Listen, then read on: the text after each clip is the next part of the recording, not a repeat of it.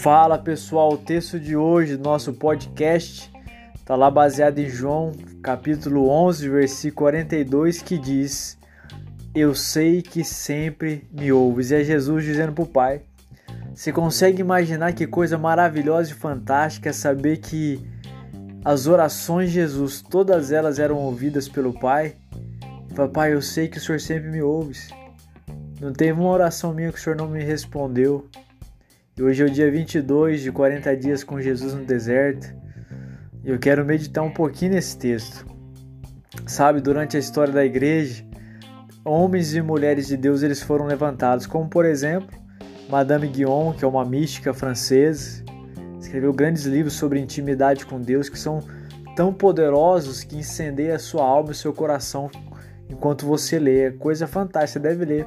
Leia um livro dela chamado Experimentando as Profundezas da Oração. Para Madame Guion, por exemplo, o papel do Espírito Santo ele é extremamente fundamental na vida de oração. Não estamos sozinhos diante de Deus, essa é a perspectiva dela. O Espírito Santo está dentro de nós, em constante auxílio, arrumando a nossa oração. É verdade, ele arruma. A gente fala tanta coisa na oração que ele fala assim: Eu vou dar uma força para você, eu vou arrumar a sua oração. E olha o que ela diz: O Espírito, através da palavra de Deus, revigora, renova e restaura o nosso espírito despedaçado. Ou seja, o Espírito Santo ele tira todo obstáculo à vida de oração eficaz que ainda está presente na nossa vida, para que possamos ter uma vida de oração constante, intensa e prazerosa, desejar a presença de Deus. O Espírito Santo também nos ajuda em nossa fraqueza e nos lembra da palavra de Deus e da sua promessa que ele sempre estaria conosco apesar de nós, refrigerando a nossa alma em momentos que nós experimentamos a sequidão espiritual. Sabe quando você está seco espiritualmente, o Espírito Santo está lá revigorando você espiritualmente. Então, viver em oração é antecipar as maravilhas da eternidade, é usufruir daquilo que o céu nos aguarde de maneira plena. É um prelúdio de tudo aquilo que nós vamos experimentar de maneira poderosa na eternidade. Orar é ter prazer na companhia de Jesus. Esse é o segredo.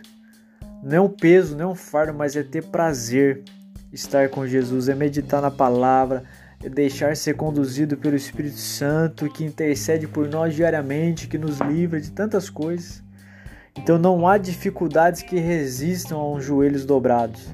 Então tudo que você e eu precisamos fazer é começar a orar. E o resultado é saber que sempre o Senhor nos ouvirá, porque nós vamos orar à vontade de Deus, porque nós nos tornamos íntimos do Espírito Santo. Então nesse tempo de isolamento social, potencialize a sua vida de oração. E para que você possa fazer isso, eu quero deixar aqui talvez quatro livros que eu considero os clássicos dos clássicos da literatura. Um eu já citei, mas eu vou falar novamente, Experimentando as Profundezas da Oração, da Madame Guion, obra extraordinária. Com Cristo na Escola da Oração, do Ender Murray. Poder através da oração, do E.W. Bounds. E Deleitando-se na Oração, do Michael Reeves. Então vale muito a pena você ler esses livros sobre oração, mas acima de tudo orar. Então tenha certeza absoluta de que fará muito bem a sua alma e o despertará para as realidades mais profundas da intimidade com Deus quando você decidir buscá-lo de todo o seu coração. E nunca se esqueça, quando você se tornar íntimo de Deus de maneira plena, você vai poder dizer o que Jesus disse: Eu sei, Pai, que o Senhor sempre me ouve. Pessoal, siga-nos nas redes sociais aí, Central Law, Diogo Crote. Deus abençoe vocês.